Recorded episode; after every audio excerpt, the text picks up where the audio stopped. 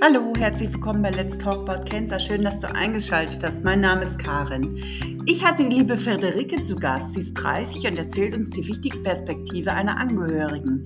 Ihr jetziger Ehemann ist an metastasierten Lungenkrebs erkrankt, EGFR. Mal wieder als sportlicher Mensch und Nieraucher. Alles fing im Sommer 2022 mit einer Corona-Erkrankung und Verdacht auf Long-Covid an. Dann nahm alles seinen Lauf. Hört einfach selbst zu. Vielen lieben Dank Liebe Friederike, für deinen Mut und deine Offenheit.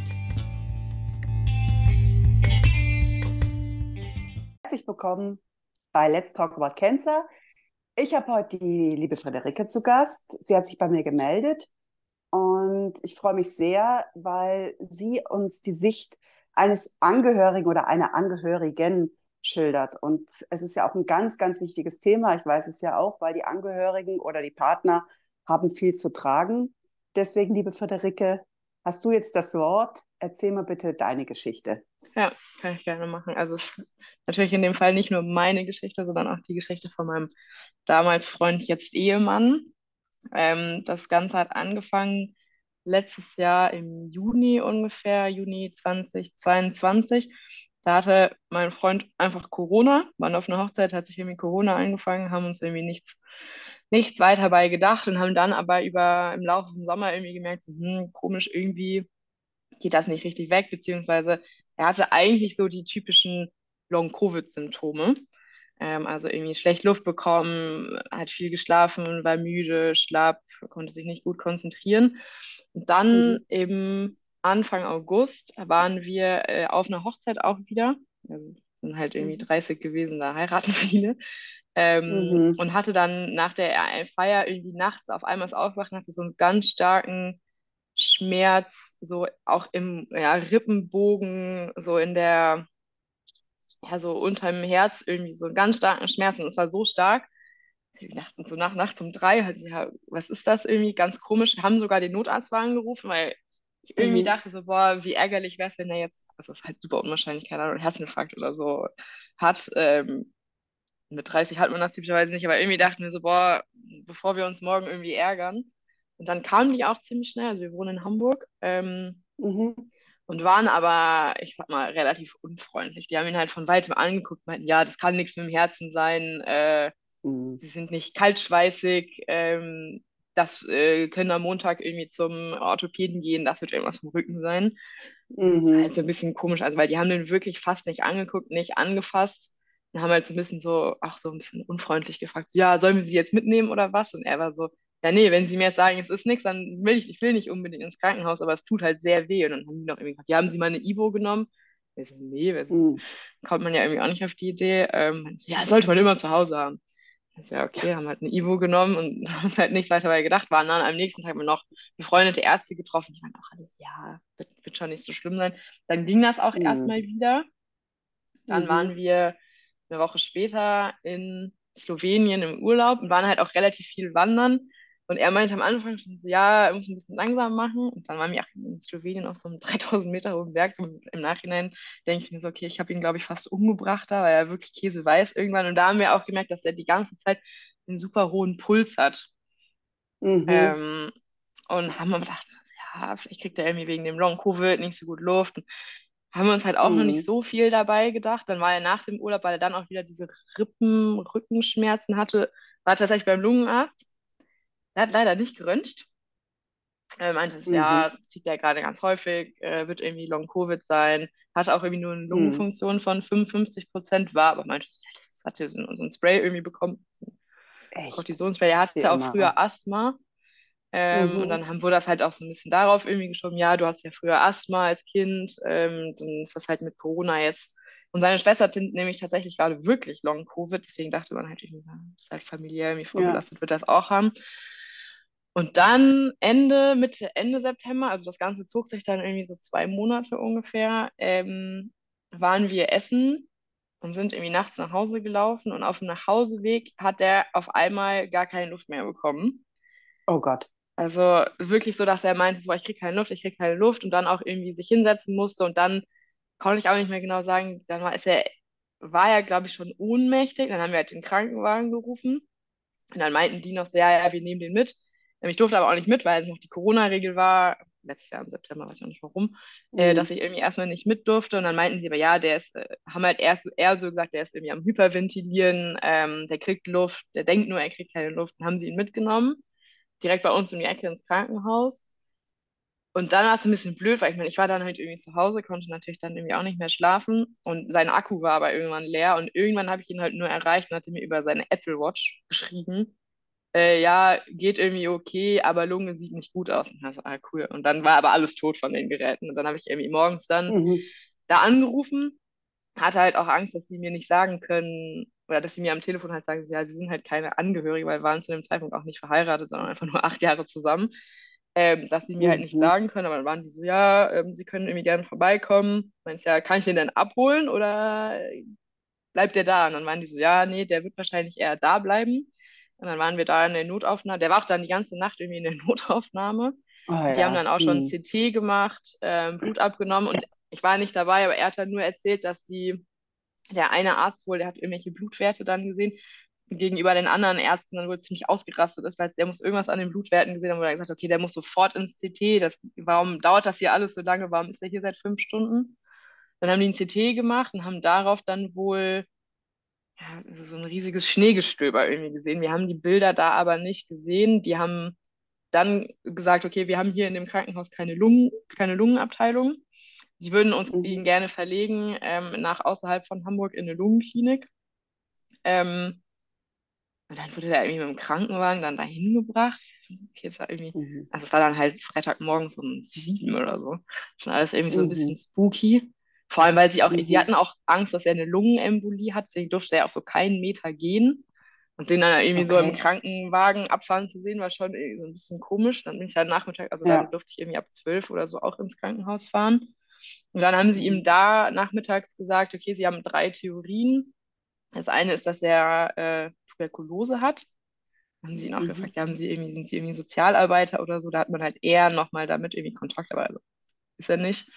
Ähm, eine andere Art der Infektion, dass sich irgendwie auf Corona irgendeine andere Infektion gelegt hat oder eben ein Tumor. Das war dann Mhm. Freitag, das haben sie dann gesagt. Und weil dann aber das Wochenende kam, haben, konnten sie erst montags die ähm, Biopsie machen. Das Gute in Anführungszeichen war, dass sie dadurch, dass sie dachten, dass er vielleicht Tuberkulose hat, hatte er halt ein Einzelzimmer, weil ähm, das ja dann sehr ansteckend wäre.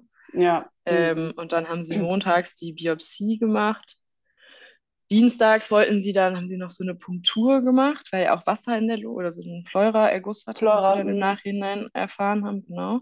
Mhm. Ähm, und dann wollten sie ihm, glaube ich, eigentlich donnerstags, meinten sie, haben sie die Ergebnisse und dann war am Mittwochmorgen, das weiß ich noch wie gestern, war, ich war gerade im, einfach im, im Homeoffice in einem Call mit Kollegen und dann rief er halt an und dachte, hm, eigentlich sollte er um die Uhrzeit nicht anrufen, bin halt dran gegangen und er hat halt nur gesagt, ich habe einen Tumor. Und dann Mhm. musste ich erstmal aus dem, meinte so, äh, ich muss jetzt aus dem Call raus. Also meine Kollegen wussten auch alle, dass er im Krankenhaus ist. Die haben, Mhm. uns halt von Anfang an irgendwie offen gesagt. Und dann meinte ich so, ähm, ich muss jetzt gehen. Mhm. Äh, dann musste ich mich erstmal zu Hause hinsetzen. Ich dachte, also das weiß ich noch, sich hat einfach alles komplett gedreht. Ich hatte so ein richtig krasses Rauschen in den Ohren und dachte so, äh, was heißt das denn jetzt? Ähm, vor allem, weil ich mich auch am Anfang noch so ein bisschen gefühlt irgendwie so dran geklammert habe, so ja, Tumor muss ja nicht Krebs sein. Also ich weiß nicht, irgendwie Ja. war das so im ersten Ja, Moment, ist dass ich normal. dachte, so ja, vielleicht ist das ja auch was Mhm. anderes. Ähm, und dann bin ich sofort ins Krankenhaus gefahren. Dann haben sie ihn auch ganz sofort auf die Onkologie verlegt. Und das, also sie haben ihm, glaube ich, auch im ersten Gespräch direkt gesagt, und dieses erste Gespräch, da war ich halt nicht dabei, das war halt von einer, ich glaube, es war keine Onkologin, weil er ja noch auf der Inneren lag. Und er meinte, er hat, die Ärztin ist reingekommen, er hat ihr halt sofort angesehen, dass es nicht gut ist, was sie ihm sagt. Ähm, und dann haben sie ihm Mhm. auch äh, sehr sensibel irgendwie direkt gesagt, ja, ist äh, unheilbar, kann man nicht operieren und Lebenserwartung ist unter zehn Jahre. Was? Und, äh, ja, das haben, Das das haben die in haben den sie, Kopf das, geknallt. das haben die im ersten Gespräch gesagt, ja. Oh Gott. Und das Ja, in der das- Lungenklinik. Haben sie Das in der Lungenklinik, gelernt, aber ich glaube, wie gesagt, nicht von der Onkologin, sondern von der Inneren. Ähm, ja, dann wurde er direkt auf die Onkologie verlegt. Und dann haben Mhm. die aber, die haben dann ziemlich schnell, also was ich gut fand an der Klinik ist, die haben direkt gesagt, ja, wir haben ja auch eine äh, Psycho-Onkologin, Mhm. die, wenn sie wollen, können sie mit der sprechen. Und dann haben die gesagt, ja, Mhm. wir können, ich glaube, das war dann um 11 und dann wussten wir, wir haben um 15 Uhr, können wir mit der sprechen. Das hat zumindest mal für den Tag, weil wir waren ja so, ja, was machen wir denn jetzt? Sitzen wir hier rum mhm. und warten? Und das war zumindest so, dass man wusste, okay, wir haben nachher noch so einen Termin, wo man mal mit irgendjemandem, also das Gespräch war jetzt nicht lang, aber irgendwie war es so, konnte man sich so ein bisschen daran klammern, dass Absolut. man halt wusste, okay, man hat nachher dieses ja. Gespräch, ja. ja. Und dann war ja noch eine Nacht im Krankenhaus. Ähm, und dann haben sie am nächsten Tag, aber dann haben sie uns ja schon irgendwie erzählt, dass sie eben glauben, weil er es hat auch nie geraucht, ähm, dass sie mhm. halt dieses typische Nieraucher. Das war aber ehrlicherweise auch nie ein großes Thema. Also ich habe nicht mitbekommen, dass er jetzt irgendwie mehrfach gefragt wurde, ob er geraucht hat. Haben sie gesagt, dass sie eben mhm. vermuten, dass das so eine Mutation ist. Und haben uns dann auch erstmal erzählt, dass diese zielgerichtete Behandlungsmethode und alles gibt. Das wussten, also ich kannte das vorher nicht. Wir haben jetzt auch familiär in beiden Familien nicht jemanden nahen, der irgendwie in letzter Zeit Krebs hatte. Vor allem von mhm. daher war einfach so der erste Gedanke, okay, jetzt irgendwie heißt das jetzt Chemo oder wenn man es nicht operieren kann, was heißt das? Mhm. Und dann ja. haben sie dann am nächsten Tag, äh, konnte er dann auch direkt nach Hause, weil man konnte ja erstmal irgendwie nichts machen. Mhm. Äh, haben, haben aber schon gesagt, ja, es äh, kann eben sein, dass es, es ist mit hoher Wahrscheinlichkeit eine Mutation und haben dann schon von den zielgerichteten Medikamenten erzählt. Die eine Ärztin hat auch direkt erzählt, ja, sie hat auch einen Patienten, der, der auch einen Jüngeren, der ist damit noch Marathon gelaufen. Also, alles, also waren da relativ positiv irgendwie. Im Nachhinein ja, bin ich froh, dass sie uns nicht gesagt haben, dass es ja auch Mutationen gibt, für die es dann keine Medikamente gibt. So die Option. Ähm, Seid ihr so ein Fall? Nee, sind wir Gott sei Dank nicht. Also er hat Ach auch EGFR. Ähm, ah ja. Aber für uns dachten wir, okay, dann wird es ein Medikament geben, aber ich bin im Nachhinein froh, dass wir nicht wussten, dass es auch die Option gibt, dass es zwar eine Mutation ist, aber es keine, also kein äh, zielgerichtetes Medikament gibt. Habe ich halt Gott sei Dank ja, Lob an die Ärzte. Also, weil ja. man sollte schon positiv kommunizieren ja. am Anfang. Also, also da, und nicht ja. noch gleich mit der Wahrheit ja. kommen und mit Statistiken. Also das, das, weil es zerreißt einen ja schon so. Also ich denke ich mal, als ihr nach Hause gekommen seid, ich meine, du weißt ja nicht, wo vorne und hinten ist. Und dann die ganze Familie war ja, auch unter Schock. Man ist ja unter Schock.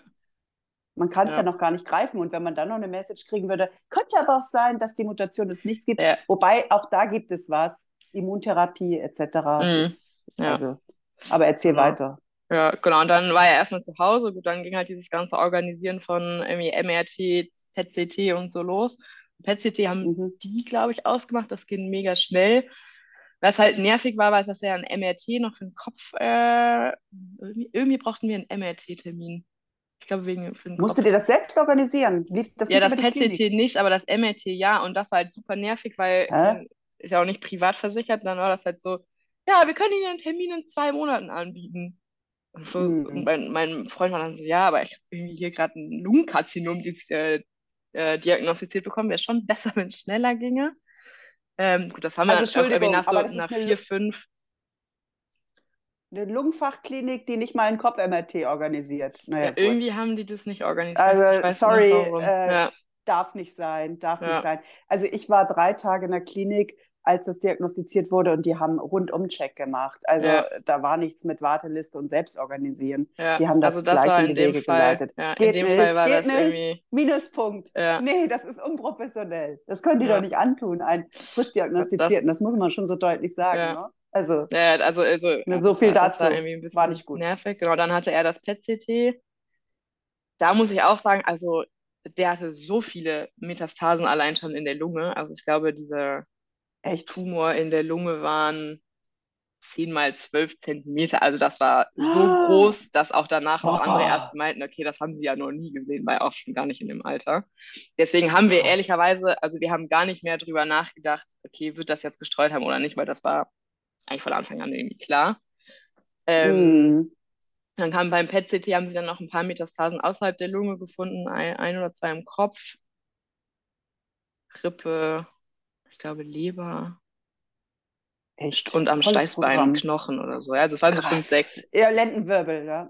Ja, ja aber irgendwie war das, ja, genau. Und irgendwie war das aber für uns so, ja, war eh klar, dass wir irgendwas finden. So Kopf hört man dann nicht so gerne. Ja. Ähm, und dann haben wir, ich glaube, so drei, vier Wochen später wieder einen Termin. Drei Wochen, zwei. Was waren denn drei, vier Wochen? Ich meine, ähm, die Werte waren ja schon weit unten und er konnte sich kaum bewegen. Wie, wie lief ähm, das ja, er hat dann, er hat dann Beta-Blocker bekommen direkt. Dann ging Okay. das, also ihm ging es dann auch wieder besser tatsächlich. Also ich weiß nicht, ob das durch die Beta Ein. Also diese, Herzmedikament quasi. ja, genau, weil er so hohen Puls auch hatte.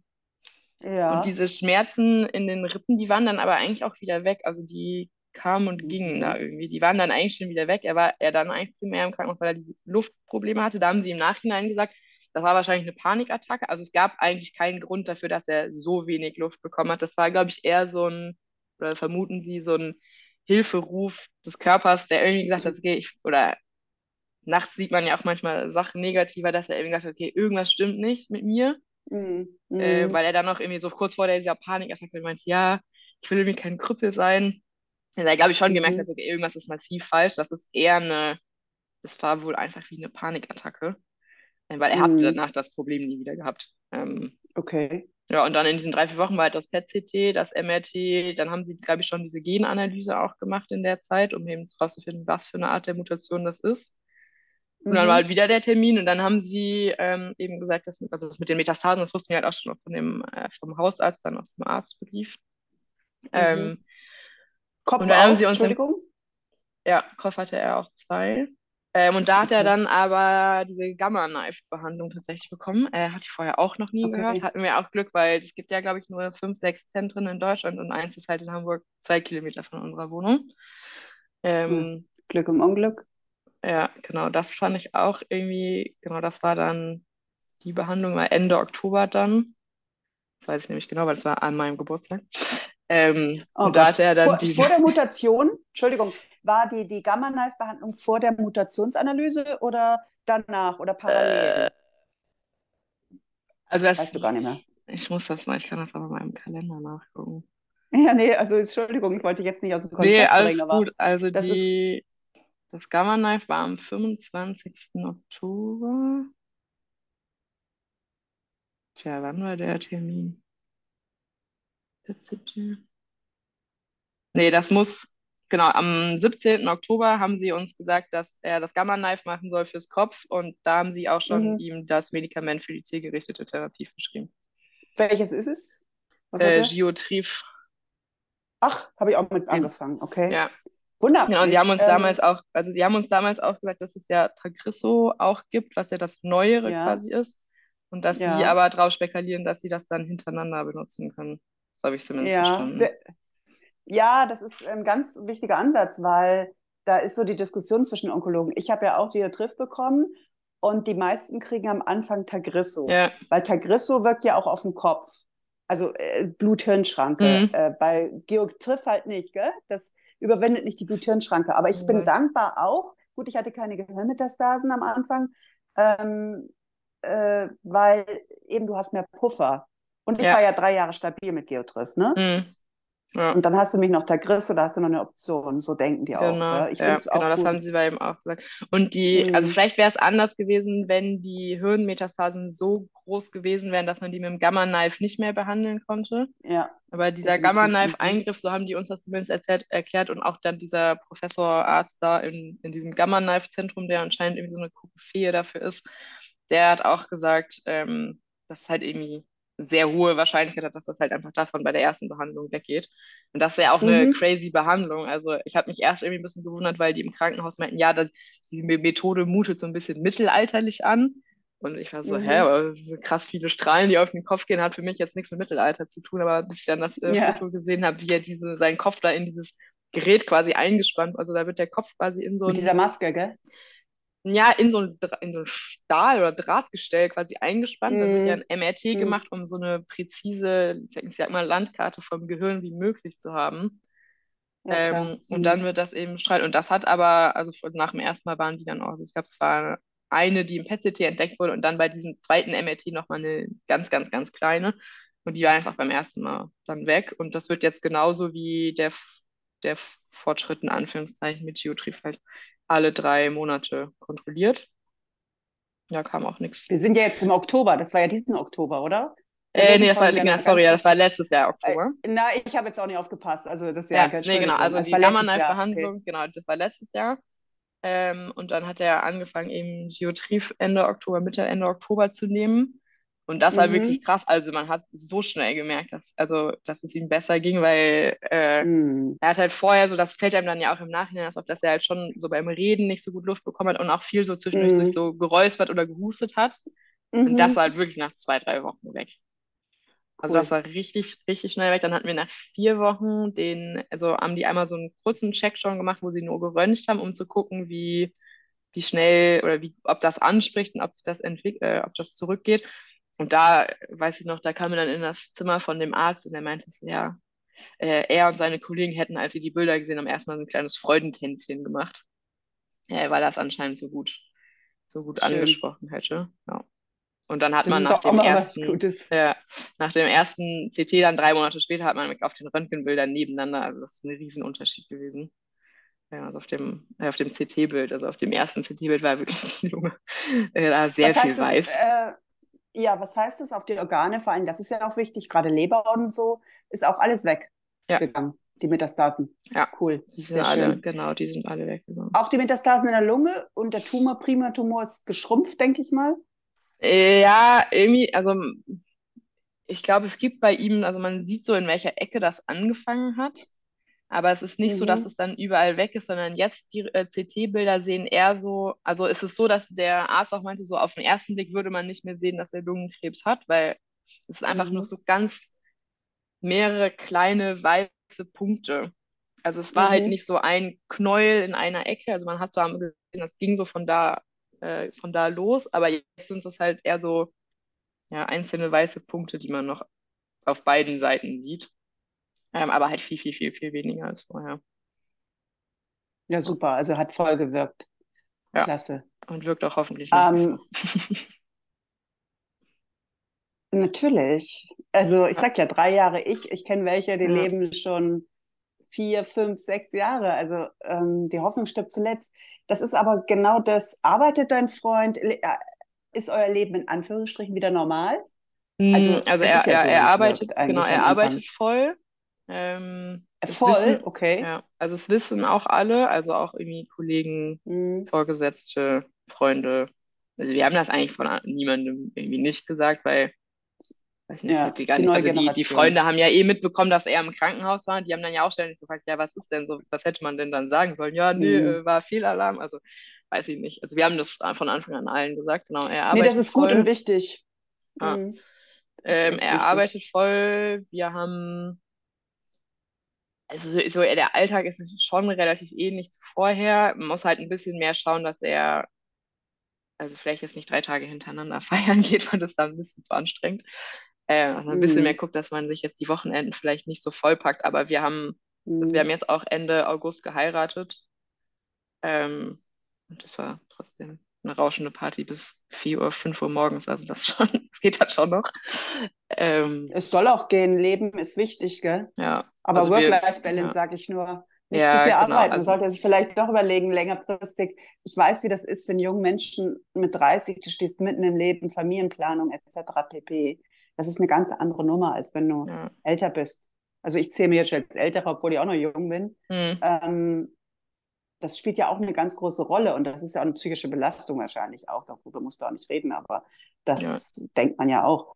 Ähm, ja, Ja, er ist da Gott also sei Dank, also er ist auch. ziemlich flexibel, was das Arbeiten angeht. Von daher, da, also das ist eigentlich okay. Ich glaube, das ist irgendwie auch, also ich glaube, wenn er jetzt nicht arbeiten würde und den ganzen Tag zu Hause wäre, dann wäre es, glaube ich, schlimmer, als wenn er so einen normalen Alltag irgendwie hat. Ähm, was wir jetzt natürlich schon so ein bisschen bewusster machen, ist halt, also wir würden jetzt zum Beispiel nicht mehr sagen, ah, wir würden mal gerne, weiß ich nicht, nach Island fliegen, lass das mal irgendwie in 2026 machen. So. Also das macht ja keinen Sinn, sowas zu Hm, planen. Also wenn wir jetzt irgendwas machen wollen, dann machen wir das halt jetzt oder zeitnah. Aber wir das. tun jetzt auch nicht so, als wäre er in drei Monaten weg. Also es sind Nee, das Balance, auf jeden ja. Fall nicht. Genau, und Nein, wir sind also halt viel, viel absolut nicht. draußen auch. Also gestern sind wir noch irgendwie, waren wir noch wandern. Also das, das geht dann schon alles. Also er kann auch Tennis spielen. Also das ist schon, der ist schon, also dafür, dass man denkt, okay, krass, er hat den Lungenkrebs ziemlich fit eigentlich. Ähm, Nö, das ist ja genau das mit den äh, ja, zielgerichteten Therapien. ja, Viele laufen, gehen weiter laufen, alles. Also ja, das wird ja alles gar nicht ähm, drüber gesprochen oder betont. Aber trotzdem ähm, ist er ein kranker Mensch, so blöd das klingt. Ich weiß, wie das ist. Ich habe auch zwei Jahre normal gelebt und soll er auch. aber Mhm. man muss mehr auf sich achten. Ne? Also das äh, Männer haben ja immer mehr die Tendenz, ich weiß nicht, ob du den, kennt ihr Männer oder habt ihr eine, ist er irgendwie eine Selbsthilfegruppe oder hat Ja, er, er hat, hat er Kontakt aufgenommen mit genau, also gleich es gibt Betroffenen? von, von der Uniklinik in Hamburg gibt es tatsächlich so eine Selbsthilfegruppe für ähm, junge Erwachsene. Ich glaube, das geht dann bis 40 äh, mit Krebs. Ja. Mhm. Das sind aber Aber nicht unterschiedliche. Lungenkrebs, oder? Nee, genau. Also auch, da sind auch eigentlich ein, zwei, aber halt auch andere äh, Krebsarten und auch welche, die jetzt erstmal geheilt sind. Also so eine relativ Mhm. große Mischung, aber er, also außerhalb dieser Gruppe hat er jetzt dann noch nicht das große Bedürfnis gehabt, sich da jetzt auszutauschen. Nö, ich finde das auch äh, so, wie man es mag oder äh, wie man es schafft. Mhm. Äh, das ist auch, ich finde, das soll jeder für sich entscheiden. Es geht nur darum, ich kenne ja auch einen oder bei Instagram wird, wenn du auch über Instagram auf mich gestoßen bist. Es gibt ja auch viele, äh, also in Hamburg, in der Nähe von Hamburg kenne ich auch einen, der auch jung ist. Und das meine ich damit, die haben in dem Fall aber auch Kinder, junge Kinder, aber dass man einfach Leute findet, weil das brauchst du irgendwann, die Mhm. dich verstehen. Ähm, weißt du, was ich meine? Ich meine, ich will ja nicht die Pferde scheu machen hier, aber es schadet nicht, dass man sich Mhm. Gleichgesinnte auf, vor allem Männer. Männer untergehen ja ganz anders damit um. Wobei der Nils, kennst du den Nils mit seinem Podcast? Ja, Nils also vom Podcast. Ja. Ja, der wohnt ja eigentlich auch im Norden, also auch nicht weit weg Mhm. und so weiter. Der war ja auch früher Karrieremann und der arbeitet nicht mehr, der hat auch EGFR. Ja, also so, dass man schon, und die haben auch keine Kinder. Wäre zum Beispiel auch Mhm. was Schönes, dass Mhm. man sich auch als äh, Frauen austauschen kann, weil es ist eine andere Situation. Man kann es gut verdrängen am Anfang, definitiv, wenn es gut läuft. Soll auch so sein, man soll sein Leben leben, ich kenne das ja selber, aber schadet, glaube ich, auch nicht, wenn man sich Gleichgesinnt an Bord holt. Ja, Dafür ist ja auch das, das was wir stimmt. alles machen im Internet. Wir sind ja, als ich diagnostiziert worden bin, gab es das ja alles gar nicht. Es hat sich so viel getan und es werden ja auch immer mehr. Und ich finde das ja so spannend. Gerade ihr jungen Leute ist eine ganz andere Krebsgeneration. Mhm. Ich meine, du hast dich jetzt auch gemeldet. Männer tun sich immer schwerer, ist auch vollkommen okay. Ähm, Muss jeder für sich wissen. Aber es tut sich was und es ist so wichtig, weil wir werden mehr. Schon wieder ein Fall, 30 Nieraucher, weißt du? Das wird noch Ja. zu totgeschwiegen, dass, dass jeder hier Lungenkrebs kriegen kann. Ja, ich hab, ich bin tatsächlich auf deinen Podcast äh, gestoßen, weil es gab, war das in der FAZ? Doch, ich glaube, es war letztes Jahr im Herbst, ich glaube dann Ja. auch im Oktober gab es so einen FAZ-Artikel, wo du erwähnt wurdest und da war das ja so bei uns ganz aktuell quasi. Ähm, und dann hatten meine Mhm. Eltern mir den, glaube ich, irgendwie geschickt und dann dachte ich, okay, dann höre ich mir das mal an. Und ich fand halt, für mich war der Podcast halt super hilfreich, weil es war halt, so, wir haben uns zwar so gesagt, okay, wir googeln nichts, hat man natürlich trotzdem Mhm. gemacht, aber wir haben es wirklich Ja. minimiert. Ähm, und für mich war es aber irgendwie sehr hilfreich, dann so zu hören, okay, es gibt dann schon die Beispiele, die halt, wie jetzt du zum Beispiel, einfach deutlich länger damit leben und halt nicht, dass es so ein Todesurteil ist, was einen so direkt innerhalb von zwölf Monaten erwischt und wie man damit ja dann auch eben leben kann. Plus halt zu hören, dass es eigentlich bei allen oder den meisten so ein relativ holpriger Weg zur Diagnose war. Ja. Ja. Ja, deswegen, äh, das, das freut mich total. Das ist auch der Sinn des Podcasts und das höre ich immer wieder. Und vor allen Dingen in dem Fall ja auch, dass, äh, seid ihr bei Zielgenau schon? Weil das ist schon wichtig, dass ihr euch da anmeldet. Bei der Ja, also Patientenorganisation. Noch nicht. Ja, musst du unbedingt machen, ja. weil die tun viel für uns, die Forschung, weil das hast du ja dann wahrscheinlich auch mitbekommen im Podcast, weil wir hangeln uns ja von Medikament zu Medikament. Ja. Ich lebe jetzt zum Beispiel mit einem Medikament, äh, das ist jetzt letztes Jahr erst freigegeben worden. Das Mhm. ist eigentlich für Nierenkarzinom, aber das hilft mir natürlich. Und, und eben, das hast du ja auch erwähnt, ihr wollt nicht googeln, aber ihr habt wahrscheinlich auch vielleicht Geotriff gegoogelt. Ich habe es ja damals getan. Und da waren da ja wirklich, das ist ja auch wirklich schon lange her, wo dann ein älterer Mann geschrieben hat, seine Frau hat acht Jahre, acht Monate damit gelebt, weißt du? Und, und statistisch zwölf Monate und nicht schon allein drei Jahre. Also deswegen, Ja, ja wir, also die, die, Statistiken. Fakten, Echt, die, wirklich. Die, genau, also die Kannst du mal Statistiken haben wir natürlich auch gefunden, aber ich sage immer so, laut Statistik hätte er halt auch keinen Lungenkrebs, ne? Also das war Genau, nämlich, als so sie uns am, an dem, an dem Freitag, wo sie eben gesagt haben, dass das eine der Optionen ist, habe ich tatsächlich dann natürlich kurz gegoogelt, so ja, Lungenkrebs, wie, häufig ist das denn? Und ich glaube, dann waren das in Deutschland irgendwie 57.000 Fälle, 59.000 Fälle, irgendwie sowas um den Dreh. Und dann Mhm. stand da noch, ja, das Durchschnittsalter ist bei, ich weiß nicht, Männern 70 und bei Frauen 69. Da dachte ich mir so, ja, das Ja. wird er ja schon nicht haben. Also das ist ja statistisch so unwahrscheinlich. Dann konnte ich erstmal gut schlafen. Und dann war die Woche danach so, Ja, mm. Seitdem äh, würde mich zwar als rationalen Menschen begleichen, aber an Statistiken glaube ich jetzt in, in, dem Bezug nicht mehr. Nee, darfst du auch nicht. Du sag mal, und wie ist das mit dem Freundeskreis? Ja, es ist noch alles sehr frisch, ich weiß ja, wie das ist. Wie geht er damit um? Also es ist einfach die Tatsache, er sieht gesund aus wahrscheinlich und er macht sich auch keine Gedanken, oder? Hat jemand auf dem Schirm, dass sie alle drei Monate zur Kontrolle, also ja. zur Kontrolle gehen muss? Das, genau, also das wissen eigentlich alle. Die fragen auch regelmäßig, ja, wann ist denn die nächste Kontrolle? Oder wir sagen auch, also wow. jetzt zum Beispiel im Dezember, äh, die Mitte Dezember und dann an dem Wochenende danach haben wir, ähm, kommen Freunde von uns auch nach Hamburg. Und dann habe ich denen halt mhm. auch schon gesagt, ja, Flo hat halt vorher diesen Check, so wir gehen davon aus, dass es gut läuft, aber nur schon mal so FYI, äh, kann halt auch anders sein. Nee, also das wissen eigentlich die meisten. Und also man hat ihm, weil er hat schon relativ stark so Hautausschlag bekommen von dem Medikament. Dementsprechend mhm. hat man ihm das schon ein bisschen, also gut, wenn man ihn jetzt auf der Straße sehen würde, würde man einfach denken, so, da hat halt jemand irgendwie Hautprobleme, aber das, deswegen hat man das schon so ein bisschen gesehen, dass er halt anders aussah als vorher, aber das haben wir jetzt ganz gut im Griff. Ähm, Wie? Aber nö. Äh, also er hat erst zweimal ein äh, Antibiotikum bekommen, Minocyclin hieß das, glaube ich. Das hat aber irgendwie nicht ja. so langfristig geholfen. Immer wenn man es abgesetzt hat, kam das dann relativ schnell wieder. Und jetzt nimmt er gerade Vitamin A. Das ist das, glaube ich. Okay. Ah, ähm, oh, wird auch wieder, äh, gibt es auch verschiedene Meinungen zu. Äh, mhm. weil er nimmt wahrscheinlich 40 Milligramm, gell? Ist ja auch genau, er hat mit 40 Milligramm, genau, er hat mit 40 Milligramm gestartet, weil die gesagt haben, okay, er ist fit genug, eben da die volle Dosis äh, erstmal zu bekommen.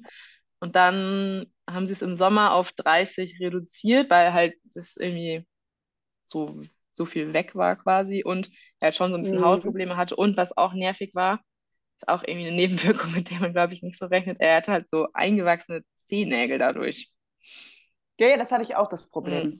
Mhm. Ja. Ich hatte das Problem mit Geotriff und dann sind sie auch runtergegangen. Mhm. Ich habe das jetzt mit einem neuen Medikament auch wieder und ich mache es ja immer äh, äh, nichts mehr mit Antibiotikum, weil ich bin ja mhm. ganzheitlich unterwegs. Und ich habe es jetzt gerade ganz gut in den Griff bekommen mit diversen Sachen. Ich mhm. probiere da immer so rum. Ähm, weil das würde ich auch nochmal empfehlen an eurer Stelle.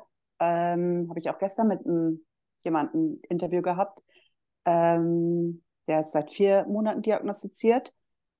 Und die biologische Krebsabwehr, da wird man beraten, ganzheitlich. Also was kann man machen, was ist gut, auch wissenschaftlich. Ne? Mhm. Das, hast du Ärzte. Das ist nichts Spookiges, das ist kein Heilpraktiker-Gedöns, sondern da kannst du einen Termin ausmachen und da kannst du dich beraten lassen, wie kann ich meinen Körper unterstützen äh, ganzheitlich. Und mhm. das äh, kann ich jedem nur empfehlen. Ja. Ähm, Biologische Krebs. Er meinte auch, ja, das verlinke ich auch nochmal, weil ähm, auch dem, mit dem ich gestern gesprochen habe, der ist auch älter, der ist Ingenieur, also null die Richtung, hat auch immer gesagt, an sowas hat er nicht geglaubt. Mhm. Und er macht auch was Homöopathisches jetzt. Und ähm, wir wissen es ja, ist ja wurscht, ob es hilft, äh, woran es liegt oder nicht mhm. liegt. Aber es hilft bei ihm und ich würde da immer den Körper unterstützen, weil du musst da ähm, mit dem ganzen Antibiotikum, du machst deine Darmflora kaputt, das äh, Mikrobiom hat so eine wichtige Rolle bei deinem Körper, dass man da vielleicht auch echt von Anfang an drauf achtet. Also für mich war das immer so eine Devise,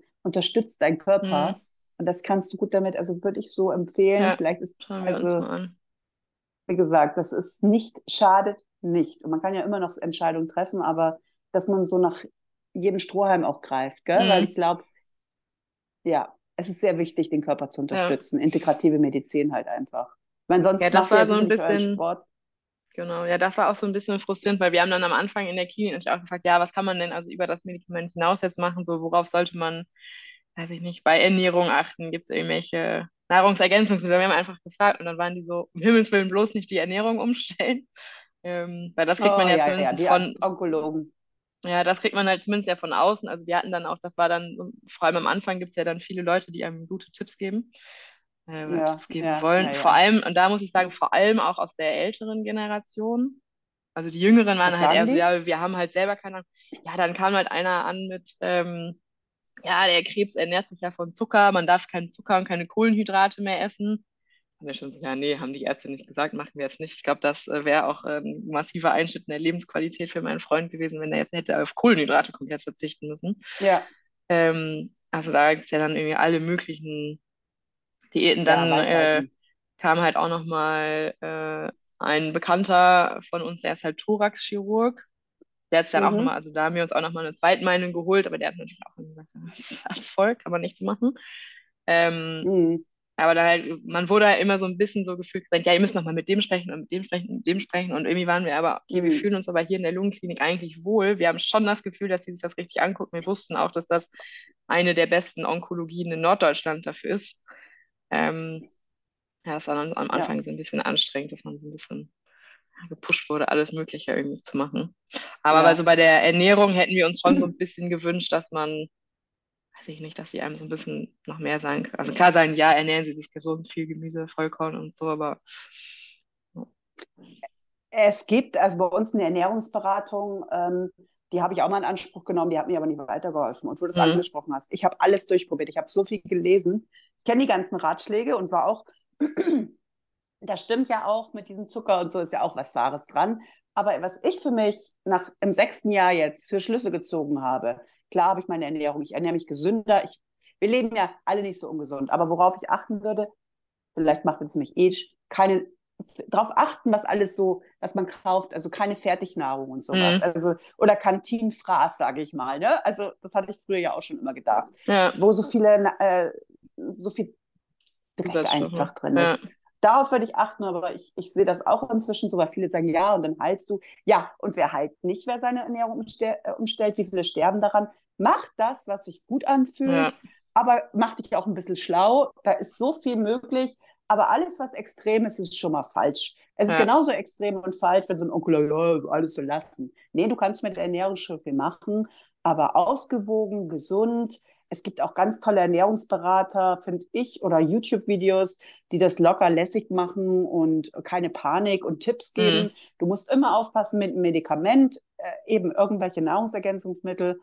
Würde ich auch nicht unbedingt machen, habe ich zwar auch gemacht. Nee, also machen wir auch nicht, aber am Anfang mhm. denkt man ja so, okay, ja, vielleicht gibt es ja noch irgendwas, womit man den Körper irgendwie unterstützen kann, weil da waren die so, nee, lassen Sie das mal lieber. Und der kriegt ja auch viermal, äh, also einmal im Monat wird ja auch das Blut irgendwie gecheckt, also da sind jetzt auch bisher keine Mängel. Ja, aber sie machen kein großes Blutbild. Vitamin D hoffentlich ist wichtig, Zink, Mikronährstoffe. Also da würde ich schon mal, mal so, einen, so einen Arzt suchen, weil das mhm. wissen die Schulmediziner nicht.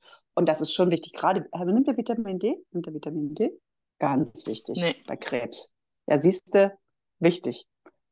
Also es ist, also es ist ja auch Vitamin D ist für alle wichtig, mhm. aber es ist auch ganz, ganz klassisch und eigentlich schon Standard im Grunde genommen. Aber das ist immer noch bei der Schulmedizin echt das große Problem. Die sehen immer noch unter ganzheitlich so den, den Heiler, der, der irgendwelche Heilversprechen macht, aber das ist es ja nicht. Es geht wirklich mhm. um den Körper zu unterstützen. Ich würde dir raten, ich sag mal dir, weil ich glaube, dein Freund hat da mehr Hemmschwelle, kommt so rüber, ist auch oft so, da wirklich meine biologischen Krebsabwehr anzurufen, was kann ich machen, das Medikament, ähm, wie kann ich den Körper unterstützen? Und da sage ich schon mal gleich, Mikronährstoffe schadet auch jedem Gesunden nicht. Mhm. Zink, Selen, weißt du, dass dein Immunsystem einfach in Ordnung ist. Ja. Ich habe zum Beispiel kein, also, also ich habe kein Corona gehabt, doch ich habe Corona gehabt, aber ganz schwach. Und ich bin mhm. ungeimpft. Und ich bin kein Fanatiker und ich bin kein Impfgegner, sondern es war meine Entsche Entscheidung und das, da, da, hängt so viel dran. Ich glaube, auch der Mensch wieder selber, denke ich auch. Du kannst nicht sagen, das hilft oder das hilft, aber so dieses ganzheitliche und einfach gucken, was der Körper braucht, diese Grundsachen, also da machst du nichts falsch mit. Das kann ich, glaube ich, guten Gewissens sagen. Hm. Und das macht kein, kein, kein Hausarzt mit dir. Das sind so die existenziellen, existenziellen Sachen, würde ich mal sagen.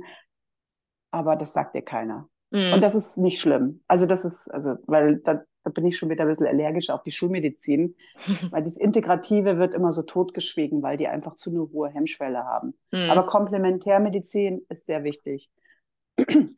Wissenschaftlich auch bewiesen. So, jetzt habe ich meinen Vortrag gehalten. Auch, ich, hab, ähm, über, ich bin auch in so einer Selbsthilfegruppe für Angehörige mit Krebs. Und da hat auch tatsächlich letztens einer so einen Vortrag darüber gehalten. Obwohl er dann auch ja. gesagt hat, okay, es gibt halt auch viele Sachen, da kann man machen, muss man nicht, kommt halt dann sehr individuell ja. drauf an. Das Wichtigste war die ja. Bewegung. ja, ja. Ja, also sehe ich auch so. Also definitiv. Also gibt es auch so viele, viele mhm. ähm, äh, ja, wissenschaftliche Ergebnisse. Wir sind auch eine ganz andere Generation, weil das ist so witzig, oder was heißt witzig, aber für mich ist Bewegung und für euch ja auch normal. Und dann dachte ich auch immer, für jeden ist Bewegung normal. Und da war ich wirklich auf meiner ersten Krebsveranstaltung ganz am Anfang, wo ich mal engagiert habe. Und dann habe ich erst festgestellt, gerade die älteren Leute, du glaubst es nicht, für die ist schon Spaziergang nicht normal, weißt du? Ja, gibt es also, halt höchstens Bewegung. den Sonntagsspaziergang. Ja, genau. Und das sind alles so Sachen, das können wir natürlich nachvollziehen. Ich sage immer, wir sind eine neue Krebsgeneration. Also wir informieren uns online, wir verbinden uns online. Das ist was ganz anderes wie bei den älteren Leuten. Mhm. Bei Lungenkrebs ist es dann sowieso noch extrem, finde ich. Ging euch da wahrscheinlich auch so, oder? Krankenhaus? Der Thorax, ja, also im Krankenhaus sind ähm, sehr wenig junge Leute. ja, genau. Also ab und zu sieht man mal so ein, zwei, aber dann weiß man auch schon nicht, okay, ist das jetzt ein Patient oder ist das halt jemand, der seinen Mutter, Vater, Onkel, Tante oder so begleitet? Ja, also die ähm, äh, die Oberärztin, mit der mein Mann auch letztens gesprochen hat, ich glaube, die hatte dann irgendwie mal gefragt, ja, wie viele sind denn hier so, ich glaub, weiß nicht, ob es unter 30, unter 40 war oder so. Und dann meinte sie, ja, schon ein paar. Aber er meinte, sie hat dann auch mal angefangen, an den Fingern abzuzählen. Also sie kannte die dann auch alle, hatte die alle im Kopf. Also ich glaube, es waren keine zehn. Also war nee. Aber ich finde das eigentlich ich kenne ja viele Leute jetzt, also die Selbsthilfegruppen initiieren die für junge Menschen. Mhm. Und ich finde, da müssen die Krankenhäuser eigentlich schon mal ein bisschen, manche machen das auch, manche Onkologen unterstützen da sehr, indem sie einfach die Jungen mal zusammentrommeln mhm. oder das anbieten, was anbieten. Also ich könnte es auch in meinem Krankenhaus das initiieren, aber ich mache schon so viel. Das stresst mhm. mich alles. Und ich bin kein Selbsthilfegruppentyp. Ich ja. habe meine einzelnen Leute und mit denen quatsche ich ja. und das reicht mir. Also was alles die, durchprobiert die Psychoonkologin in der Klinik tatsächlich gemacht hat, weil die hatte noch angeboten, ja, wenn sie dann jemanden sucht, mit dem sie sprechen wollen, dann hat die uns relativ viele Adressen geschickt halt von, hat auch extra gefragt, wo wir genau wohnen und dann geschaut, wer in der Nähe Echt? ist halt eben äh, auch also unter anderem auf Psychoonkologie spezialisiert und die hatte eben dann auch an der Uniklinik in Hamburg die ähm, das Zent die haben halt ein komplettes Zentrum für. Ähm, und da nimmt er tatsächlich auch an so einer Studie teil für ja, wie sich psychologische Betreuung, glaube ich, auswirkt und wie oder was für Bedürfnisse Krebspatienten da haben. Und die haben eben diese Gruppe für junge Erwachsene. Also da haben die dann schon das so ganz gut. gut. so weitergeleitet. Ja, fand ich eigentlich ja das ist ja nicht schlecht. Ja. Also es tut sich was. Da muss man immer darauf hinweisen. Das klingt jetzt blöd, aber wenn man so lange Jahre dabei ist, das wirst du auch irgendwann sagen, hm. dann ist man alter Hase und dann geht man da ganz anders mit um. Mhm. hat, ich habe auch durch die Gespräche schon so viele unterschiedliche Sachen erfahren. Und das ist ja quasi deutschlandweit. Und ich mache ja auch, was ich schon für schlechte Erfahrungen gemacht habe, die ich ja gar nicht äußere, ähm, es ist schon manchmal Sodom und Gomorra. Mhm. Entschuldigung, ich habe irgendwas heute mit dem, hoffentlich nicht mit der Lunge. Frosch im Hals. Ich warte nämlich noch auf meine Ergebnisse. Ähm, ja. Aber ihr seid ja was ist denn für dich total wichtig oder was hat dich auch dazu bewogen zu sagen, ich möchte gerne darüber sprechen? Mm, also für mich war es wirklich eigentlich primär, dass ich dachte, ähm, dass so für alle, die das jetzt neu haben oder neu, neu diagnostiziert werden, dass es halt eben nicht so diese, dieses Fallbeil ist, was so in dann den nächsten Monaten so einem irgendwie in den Nacken schlägt, sondern dass es halt echt also ich hätte vor einem Jahr nicht gedacht, dass wir hier irgendwie durch die Eifel wandern und äh, mhm. er da eigentlich relativ fit bei ist ähm, und wir auch irgendwie ja. Höhenmeter, also wir waren jetzt nicht in den Alpen, aber in der Eifel, aber kann man auch ein bisschen Höhenmeter machen. Ähm, also das hätte ich einfach vor einem Jahr nicht gedacht. Also A, kannte ich diese Behandlungsmethode überhaupt nicht. Für mich war Krebs eigentlich immer gleich Chemo. Das ist ja was anderes kannte ich, also weil wir es halt auch im nahen Bekanntenkreis noch nicht so mitbekommen haben. Ich glaube, das ist eigentlich irgendwie so das Wichtigste. Wir hatten jetzt tatsächlich auch ähm, bei zwei Kollegen jeweils einen Lungenkrebsfall, also einmal die Partnerin, einmal die Schwägerin. Mhm. Dann, äh, gut, die wissen halt auch irgendwie die meisten, dass mein Mann das hat. Und bei der einen die hat, da hat das eben auch schon gestreut und dann haben, haben die so gefragt, ja, wie geht's denn deinem Mann? Wenn man dann halt sagt, okay, dem geht's eigentlich, also den Umständen entsprechend gerade irgendwie sehr gut, dann ist das für die meisten am Anfang direkt so eine, ah ja, krass, okay, das ist irgendwie möglich, so eine Erleichterung auch, das oder sowas, woran man sich eben klammern kann, ja, weil man halt nicht irgendwie denkt, okay, der fällt irgendwie in drei Wochen tot um. Ja, das ist wichtig. Ich glaube, mir hat auch eine von einer Freundin damals, die war Ärztin, ihre Nachbarin, und die hat mir damals auch gesagt, genau das, was du vorhin auch gesagt hast, ähm, mit der Statistik. Äh, weil ich dann auch so noch so ein bisschen angstbehaftet war, natürlich auch am Anfang. Und dann hat sie mir das genauso gesagt. Ich weiß gar nicht mehr so, aber es war so ein Satz, in dem Sinne war das ungefähr, aber es werden halt nicht die erwähnt, die gut damit leben oder, mhm. oder gesund werden. Weißt du, sowas ja. in der Richtung. Das hat so richtig den Schalter umgeklickt bei mir, weil man immer auf das Negative fokussiert ist. Ne? Mhm. Also was ja, kann alles stimmt. passieren? Und du kriegst, das, ich sage ja, Google alles negativ, war damals wenigstens so. Zwischen ändert sich das ja auch. Und ähm, ja, das ist wichtig. Ja, ist gut. Du willst Mut machen, ja. auf gut Deutsch gesagt. Wir sind alles Mutmacher. Ja, genau.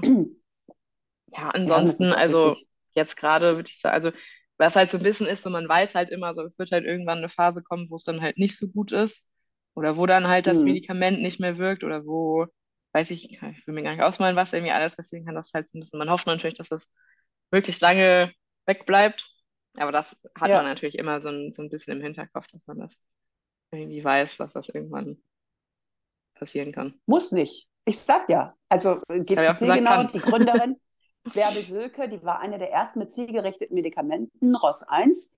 Äh, ich musste neulich mal fragen, sag mal, ist die jetzt eigentlich geheilt oder was ist eigentlich mit der Bärbel? Mhm. Die war eigentlich eigentlich äh, also nicht mehr therapierbar. Dann war sie einer der ersten, die dieses zielgerichtete Medikament bekommen haben. Die schon über zehn Jahre hat die nichts. Mhm. Oder ich kenne eine mit metastasierten Darmkrebs, äh, ist ja eigentlich auch tödlich. Lebt, wie lange lebt die? Oh, ich, vergesse das immer, ich glaube sieben Jahre. Mhm. Immuntherapie, im Moment ist sie auch krebsfrei. Ja. Ja, wir erklären also das eigentlich auch immer ja mit, äh, dass wir, also wir erklären das auch immer eher, dass wir sagen, das ist halt jetzt gerade wie eine chronische Krankheit. Ja, reden viele so. Ja. Und das ist auch, glaube ich, besser und gesünder. Legen sehr viele Wert drauf, weil du kriegst, ich weiß nicht, ich habe den Begriff palliativ auch an den Kopf geknallt bekommen. Und dann liefen ja auch bei mir genauso wie bei euch die Bilder ab. Äh, ein Jahr noch Chemo und dann sterbe ich. Mhm. Und äh, das, aber es ist eigentlich schon eine chronische Krankheit und auch im gestrigen Gespräch, im Nachgespräch, dann haben wir auch gesagt, es ist ja ähnlich wie mit HIV. Ne? Also HIV war ja auch eigentlich der Wahnsinn, was da passiert mhm. ist, auch gesellschaftlich. Mhm. Und inzwischen ist es eine chronische Krankheit. Du bist nicht mal mit den Medikamenten, kannst du nicht mal mehr anstecken. Also mhm. man sollte, das, und in die Richtung geht die moderne Medizin. Ja, ganz, also ganz wir ehrlich. haben auch, ich glaube, den Begriff Palliativ bin ich mir gar nicht so sicher, ob die den am Anfang erwähnt haben. Ich meine nicht. Ist auch gesünder. Aber ich glaube, dass das in irgendeinem Arztbrief oder so drin stand. Ähm, ja. das, das schon und eigentlich ist es auch eher, also wenn man jetzt seinen Verwandten das irgendwie erzählt und dann sagt, ja, das ist ja schon Palliativ, dann wundern die sich eigentlich auch eher, weil man mit Palliativ eigentlich schon was anderes verbindet. Damit verbindet man ja typischerweise, wenn man sich mit dem Thema nicht so auseinandersetzt, eher so die, ich sag mal, letzten Wochen mitgefühlt. Und deswegen. Definitiv. Äh, ja. Definitiv. Erklären wir das, das eigentlich immer eher so wie eine chronische Krankheit quasi. Ja. Deswegen, ich möchte euch trotzdem auch mal zielgenau ans Herz legen, weil ähm, was da immer wieder angeboten wird, ähm, da sind Webinare von erfahrenen Ärzten und ähm, da kannst du dich, die, die bringen auch immer, äh, machen oft Webinare von den neuesten wissenschaftlichen mhm. Erkenntnissen, mhm. äh, kostenfrei. Und dann bist du ein gut informierter Patient, weil wenn es mal schlechter gehen sollte, dann ist es immer gut zu wissen, was gerade Neues auf dem mhm. Markt ist. Ich meine, gut, in eurer Klinik kannst du wohl vertrauen, aber es ist nicht schlecht, wenn du auf dem Laufenden bleibst und der informierte ja. Patient bist. Das ist heutzutage, ich meine, ihr seid ja in so einer Studie eine ähnliche, es geht ja auch um Patientenpartizipation, Patient Empowerment, dass du ähm, selber der gut informierte Patient bist. Das ist sehr wichtig heutzutage dass du auch, da gibt es auch andere Optionen oder so, genau wie mit Geotriff. Ne? Mhm. Das kann man am Anfang nicht wissen. Aber wenn du das jetzt, sagen wir so, ich weiß es nicht. Wenn ich jetzt zum Beispiel mit jemandem frisch diagnostizierten geht, würde ich auch im Arztgespräch den Arzt darauf ansprechen. Warum geben Sie kein Geotriff? Dann haben Sie, weißt du, mhm. diese Option, die du einfach hast. Und das kannst du nur als informierter Patient. Mhm. Und das ist, glaube ich, sehr wichtig. Also, dass man auch im Voraus sagt, ne, schadet nicht, ne? Schadet ja. nicht. Weil es kann plötzlich kommen, muss aber nicht. Aber wenn, kommt es plötzlich. Und mhm. dann ist es gut, wenn du einfach schon, das gibt ja auch eine Sicherheit. Ach, da ja. gibt es ja noch was. Habt ihr jetzt ja auch. Aber es gibt ja. so viele komische Sachen oder kann so viele komische Sachen mhm. geben. Ja, ich glaube, da auch eine Analytikerin. Das, ja, ich glaube, das ist auch das Unentspannteste, gerade, dass man immer so, wenn er jetzt mal nicht einen Schnupfen hat, aber halt nicht offensichtlich so einen Schnupfen, dass man dann halt irgendwie nicht weiß, okay, ist er jetzt gerade ein bisschen schlapp, weil er sich irgendwie einen Infekt eingefangen hat oder ist er irgendwie schlapp, weil das Medikament nicht mehr wirkt. Also da ist man ja dann schnell auch irgendwie so, hm, warum, warum, warum ist er jetzt müder als sonst? Oder warum kriegt er jetzt Mhm. gerade nicht so gut Luft? Und das hatten wir, das war, fand ich auch ganz interessant. Hm, Ich glaube, kurz vor dem ersten Drei-Monats-Check im Januar meinte er auf einmal, er kriegt nicht mehr so gut Luft. Mhm. Ähm, und dann waren wir natürlich schon so, ja, kann ja nicht sein, dass das Medikament jetzt schon nicht mehr wirkt nach drei Monaten. Ähm, und dann war es aber tatsächlich, glaube ich, einfach psychisch, weil die haben im Krankenhaus gesagt, nee, also wirkt wunderbar, alles gut, Sauerstoffsättigung, alles top. Ähm, und dann Mhm. hat er das danach auch nicht mehr. Und dann hat er, glaube ich, auch mit dieser einen Psycho-Onkologin drüber geredet, die halt auch meinte, ja, wenn man, das ist vielleicht auch, was vielleicht auch für die anderen Hörer hier interessant, die hat halt einfach gesagt, wenn man einfach sehr, sehr, sehr genau in seinen Körper reinhört, dann kann man sich halt auch so ein bisschen einbilden, dass man irgendwas, dass einem was wehtut, dass man was nicht spürt, dass man meint, man kriegt keine Luft mehr. Und ich glaube, gerade bei diesem Thema Luft kriegen ist es ja, man hat ja nicht so einen Benchmark, wo man sagt, okay, ich bin früher die fünf Treppen so und so schnell hochgegangen und jetzt kann ich es irgendwie langsamer, sondern man meint ja auch vielleicht, dass man, also bei ihm war es zumindest so, erst aus dem Krankenhaus raus meinte, ah ja, nee, jetzt habe ich nicht mehr das Gefühl, dass ich keine Luft mehr bekomme. Also es war einfach so ein bisschen Einbildung, Äh, würde ich wahrscheinlich sagen. Mentales, man tut sich im Ja, Unterbewusstsein tut sich sehr ja. viel. Ich merke das auch selbst. Und natürlich ist man, das muss ich ja erst lernen. Ich habe ja auch mental sehr viel an mir gearbeitet und kenne da so ein paar Sachen. Ich habe auch eine Mentalcoach-Ausbildung für mich gemacht. Da kannst du viel bewirken. Und ich Mhm. meine, wir kennen das aber alles. Ähm, alle, ich ja auch. Hast du Kopfschmerzen, denkst du an Hirnmetastase und so Mhm. weiter und so fort. Dabei bemerkst du die dir offensichtlich gar nicht, Ja, nee, er, wenn es also er hatte die vorher nicht bemerkt. Nee, eben, das ist ja Ja. genau das. Äh, deswegen hast du immer diese Kontrollen. Aber äh, das kann man wirklich, da gibt Ja. es so Tricks dann einfach, dass man einfach, mh, wenn man so unser Mindset ein bisschen umstell umstellt. Weil wir machen schon viel mit unserem eigenen Kopf, Mhm. auf jeden Fall. Ja. Aber das finde ich super. Du bist ja, also wie gesagt, er spielt Tennis, das sind diese, wie viele eben Marathon, der auch gleich am Anfang gehört. Und es ist auch so, es laufen wirklich Leute noch Marathon oder laufen. Mhm. Also unglaublich. Ich bin ähm, äh, wirklich die Berge weiterhin hoch, also richtige Berge. Mhm. Ähm, jetzt bin ich gerade nicht mehr so fit. Meine, es ist das sechste Jahr. Und aber immerhin, ich habe, es wird immer wieder, es geht immer wieder aufwärts. Kommt immer wieder Neues auf den Markt. Würde ich auch erstmal entspannt an die Ja. Sache gehen. Ja, also so erklären wir das auch SCH anderen immer, das dass wir, ist. ja, also äh, man muss ja sagen, irgendwo ist es ja in Anführungszeichen gut, dass es den Krebs so häufig gibt und dass er auch Mhm. so tödlich ist, weil dadurch wird halt wenigstens sehr viel geforscht. Also so, so versuche ich mir das Inzwischen schön, schön, äh, schön zu reden. Genau, und eine Freundin von uns, die ist tatsächlich auch bei AstraZeneca, ähm, nicht in der Forschung, Ach aber nee. im, im Personalbereich, betreut aber aus dem Personal heraus die Onkologie. Und da, der sagen wir jetzt auch immer, hier motivier mal deine, deine Kollegen, dass die schön weiter forschen. Und die hat uns auch erzählt, dass deren Vision ist, glaube ich, auch, dass in, in 2040, glaube ich, oder in den 40ern äh, keiner mehr an Krebs sterben soll. Ich weiß nicht genau, für, ob das dann gilt für die, die dann neu diagnostiziert werden, aber also da kriegen wir zumindest durch sie auch mit, wie viel da geforscht wird. Und das finde ich ja auch, ist dann Absolut. irgendwie beruhigend. Ja, durch mRNA jetzt auch und so weiter. Da wird jetzt, wird ja auch mehr Geld investiert, ne? Mhm. Äh, es wird unheimlich viel gemacht.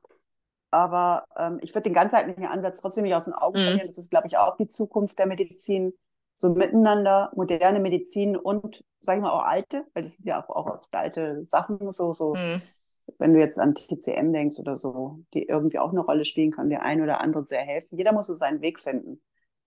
Ja, es ist nur so, ähm, was ja auch das Problem dann ist bei den Medikamenten, das ist die Resistenz. Der Krebs wird irgendwie immer aggressiver. Ich glaube, die Immuntherapien, das ist auch ein, auch ein super Weg, ne? Also dieses, die, das ist ja auch letztendlich den Körper unterstützen, das Mhm. Immunsystem. Also wenn die Forschung geht ja wirklich schon in viele, viele, viele Bereiche rein. Also es ist schon spannend. Ja. Kann man, auch, man kann man als spannend ansehen, ja. Aber es ist, das Blöde ist nur, versuche ich ja auch aufzuklären, das ist ja auch äh, die Luftverschmutzung natürlich ist. Ne? Also warum kriegen wir denn immer mehr Krebs? Warum kriegen immer mehr jüngere Leute Krebs? Und das Mhm. wird oft noch totgeschwiegen und das ist halt echt blöd, weil dann, das ist auch ein Wandel der Zeit, dass immer mehr äh, Krebs kriegen oder chronische Krankheiten, Herzinfarkt, Schlaganfall. Das ist natürlich auch, was wir mit unserer Natur anrichten, leider. Aber egal. Ich bin jetzt, ja, ich erwähne alles. Ich habe ja nur eine Kurzfilm-Doku gemacht darüber, wo es ja auch vom Helmholtz-Institut wissenschaftlich bewiesen Mhm. ist. Gell? Das darf man Mhm. nicht vergessen. Das, weil, wenn du davor stehst, mussten wir eigentlich auch mal die Aufklärung machen, warum kriegt er mit 30 Lungenkrebs, liegt nicht in Mhm. der Familie. Also es hat auch solche Faktoren, ne? oder Radern und so weiter. Darüber Ja. spricht auch keiner. Sollte auch mehr gesellschaftsfähig werden. Ja. Nee, das ist eigentlich auch ja. eine Frage, die man sich dann irgendwie so manchmal in schlechten Momenten stellt. So, warum, warum ich, warum wir? Ja, Ja. natürlich. Die, die Frage kann große man dann, glaube ich, nicht beantworten. Ja. Nee, weil das ist wirklich das Thema Krebs, jung, gesund und dann auf einmal sowas. Das ist ja, das ist, ja, das ist, braucht man lange. Sogar ich habe das in manchen Momenten und denke, wie irre ist das alles? Wie irre Mhm. ist das? Ich meine, ich versuche es aber durch meine Arbeit, äh, die ist für mich Sinn erfüllt. Und ich sehe das auch so mal ein bisschen als Schicksal an, aber ich denke so, es ist manchmal denkst du echt so, äh, es ist alles so, so un irreal irgendwie. Mhm. Ich denke aber tatsächlich, ich war am Anfang fasziniert, weil man gewöhnt sich schon irgendwie schnell, oder auch ich als, als Partnerin. Also für mich ist das jetzt ja schon sehr normal irgendwie und man hat sich dann schon auch Mhm. irgendwie so schnell dran gewöhnt, auch irgendwie vielleicht über die Zukunft ein bisschen anders zu denken. Aber manchmal denke ich dann auch so, wenn ich das dann von außen betrachte, denke ich so, okay, wenn mir jetzt jemand irgendwie über ein anderes Paar aus dem Freundeskreis, Verwandtenkreis oder so erzählen würde, okay, er ist irgendwie 30, er hat Lungenkrebs, man kann das irgendwie nicht heilen, so man, man hofft jetzt, dass das lange gut geht, man weiß es aber nicht, dann denke ich mir auch mal so, okay, wie krass ist das und wie schrecklich und äh, wie, wie, wie, wie viel Pech kann man irgendwie haben, aber so für mich selber ist es jetzt halt schon so, ist jetzt ja auch schon über ein Jahr so, ja, das, das New Normal, würde ich fast schon sagen, wo man alle, wo alle vor Corona irgendwie überlegt haben, was das New Normal, das sieht jetzt bei uns eher so aus. Ja. Wer hätte Ähm, das gedacht, gell? Ja. Ja, da Corona finde ich die mehr menschliche Krebskranke Psy- gestorben. Ja, finde ich die menschliche Psyche dann irgendwie auch interessant, dass man sich dann so mehr oder weniger dran gewöhnen kann. Ja, man wundert sich, also wie man mit dem Schicksal umgehen kann. Und das ist Mhm. auch, ich kenne das, ich sage immer, ich war auch mal auf der anderen Seite, sage ich immer. Wir waren alle Ja. mal auf der gesunden Seite und das haben wir ja auch von uns ferngehalten. Ich meine, wie du das gerade schön beschrieben hast, dann bist du im Schock und denkst, oh Gott, der Arme. Und weiter geht's im Leben. Ich meine, wir können uns auch nicht mit allen Krankheiten beschäftigen. Mhm. Du bist ja selber krank. Das ist ja auch ganz gesund. Es geht immer, kommt immer darauf an, inwieweit der Freundeskreis darauf eingehen kann. Also, wie gesagt, hat er die Untersuchung auf dem Schirm. Ähm, ja, da wird sich noch vieles tun im Mhm. Laufe der Zeit, das wirst du schon merken. Aber Ja. das, wie das immer so bei Schicksalsschlägen ist, da trennt sich immer die Spreu von der Weizen. Das ist ja Ja, normal und ja, menschlich. also es gibt, Das mit ist manchen so. ist man dadurch jetzt schon auch nochmal irgendwie näher. Mhm, Also schön. mit manchen, ja. Aber also bisher gibt es ja jetzt noch keine Ausfälle, aber wie du ja auch schon gesagt hast, also man merkt es ja auch nicht so stark, ähm, wie man es jetzt vielleicht Nö, in anderen so. Phasen dann merken würde. Soll auch so sein. Und wie gesagt, ich habe dir das von der Bärbel erzählt und es gibt auch, ich kenne auch eine äh, mit Tagrisso, die ist eine, die redet zum Beispiel nicht in der Öffentlichkeit drüber, die ist aber auch bei Zielgenau. Die, äh, da war so der engste Kreis, die lebt schon seit vier Jahren stabil mit Tagrisso. Mhm. Also die Hoffnung Ja. stirbt zuletzt. Und immer von sich ausgehen und, und, und egal was Statistiken sagen, aber das ist auf Ja. dem Schirm, darauf, das wisst ihr schon selber. Ja. ja, das haben wir Gott sei Dank von Anfang an, war so, okay, wir googeln. Also wir haben uns natürlich vorgenommen, gar nichts zu googeln, das klappt dann natürlich irgendwie nicht. Ähm, Es ist menschlich und es ist auch okay. ja, aber wir haben es tatsächlich, glaube ich, nicht so ultra viel gemacht. Und dafür fand ich auch deinen Ja, Podcast halt sehr angenehm, weil man hört halt so Geschichten, ohne halt so mit den, also man hört da viele Fakten irgendwie raus, aber man wird nicht so damit bombardiert, sondern es sind ja dann eher Einzelgeschichten. Das war, war für mich Ja, irgendwie am halt Anfang aus- wirklich sehr angenehm. Ja. Das ist schön. Ja, es ist halt aus dem Leben, wie du jetzt aus dem Leben erzählst. Jede Geschichte ist anders und das ist ja die Realität und nicht, was dir der Arzt sagt, wenn er mit Ja. der Statistik kommt, sondern es äh, sind ja einzelne Geschichten und jeder kann dir einen Tipp geben oder, oder nicht mal einen Tipp geben, sondern jeder zieht sich was raus. Du hast ja Mhm. auch Leute, die sprechen dich an und die anderen sprechen dich weniger an. Das ist ja auch menschlich. Und bei äh, zu jungen Leuten fühlst du dich noch hingezogen. Ich meine, wenn ich jetzt eine Geschichte vom 60-Jährigen höre, das hat ja mit mir nichts zu tun, es hat ja mit euch nichts zu tun. Ihr seid Ja. Voll im Berufsleben, wie ich das gesagt habe, Thema Kinder, keine Ahnung. Äh, andere haben kleine Kinder. Das ist, das ist was ganz anderes, als wenn du Rentner Mhm. bist oder, oder Enkelkinder um dich rumhüpfen hast. Ganz andere Nummer. Und darum Ja. geht's ja auch. Und deswegen ist es so gut, dass wir uns alle connecten. Immer mehr. Und es werden immer mehr. Und irgendwann wirst du die Erfahrene sein und anderen helfen, weißt du? So, so läuft es ab. Kann ich Ja, ja man, ba man baut auf jeden Fall so ein Inselwissen auf. Wir wissen, was ja, man vorher genau. nicht hatte, wo man äh, vorher auch nicht wusste, dass man es mal braucht. Und äh, wie gesagt, jetzt haben wir jetzt schon im Kollegenkreis zwei, denen man zumindest mal sagen konnte, okay, äh, wenn ihr Kontakte braucht, wenn ihr irgendwie mit jemandem sprechen wollt, wenn ihr wissen wollt, wie es jetzt geht, stellt sicher, dass äh, diese Genmolekulartests gemacht werden. Ja, und das ist schon mal wichtig. Ich finde das immer so Hilfe zur Selbsthilfe. Bei mir wissen auch alle im Mhm. Umkreis, hat jemand Krebs, dann hier ist die Spezialistin in Anführungsstrichen. Ja. Ich würde auch bei jedem mitkommen zum Erstgespräch, weil ich das doch alles weiß, wie du Mhm. da vom Kopf gestoßen wirst. Ich meine, es gibt leider so gut wie keine Onkologen. Äh, da ist kein Geld da, da ist kein Engagement da. Da müssen wir uns gegenseitig helfen einfach. Mhm. So ist es. Und dann tut sich auch wieder was. Hilfe zur Ja. Selbsthilfe ist immer das Beste. Und ja, jetzt bist du auch. Kann ich deine Kontaktdaten verknüpfen? Instagram oder lieber nicht? Ja, doch, kannst du gerne. auch Menschen. Und du hast ja gesagt, du- bist aus Hamburg. Also wir sind auch ein großes Netzwerk dieser Podcasts. Also da Mhm. verbinden sich viele Menschen. Ja, nee, kannst du gerne machen. Ja, super. Schön. Ja, ich glaube, da ist soweit alles gesagt. Und ähm, ich finde das ganz toll, dass du dich gemeldet hast. Ich hoffe, ich habe nicht zu viel wieder geschnabbelt. Ne? Das ist dann immer so mein. ja, meist kommt halt aus mir raus, ne? weil das ist so die Ja, alles gut. Ähm, ich sage ja, jede Geschichte zählt, deswegen ganz toll, dass du den Mut gehabt hast und anderen damit unterstützt, definitiv. Da kannst du von ausgehen. Ja, Und euch weiterhin alles Gute danke. und weiter so. Und ja, gesagt, zielgenau. Habe ich jetzt auch wieder ordentlich Werbung gemacht, werde ich auch wieder unten verknüpfen. Da, äh, da sind auch. Angehörige, ne? Also das machst du alle. Die Frau ist das, die starke Frau im Hintergrund, wie das so ist. Ganz toll. Alles Gute weiterhin und vielen Dank fürs Gespräch.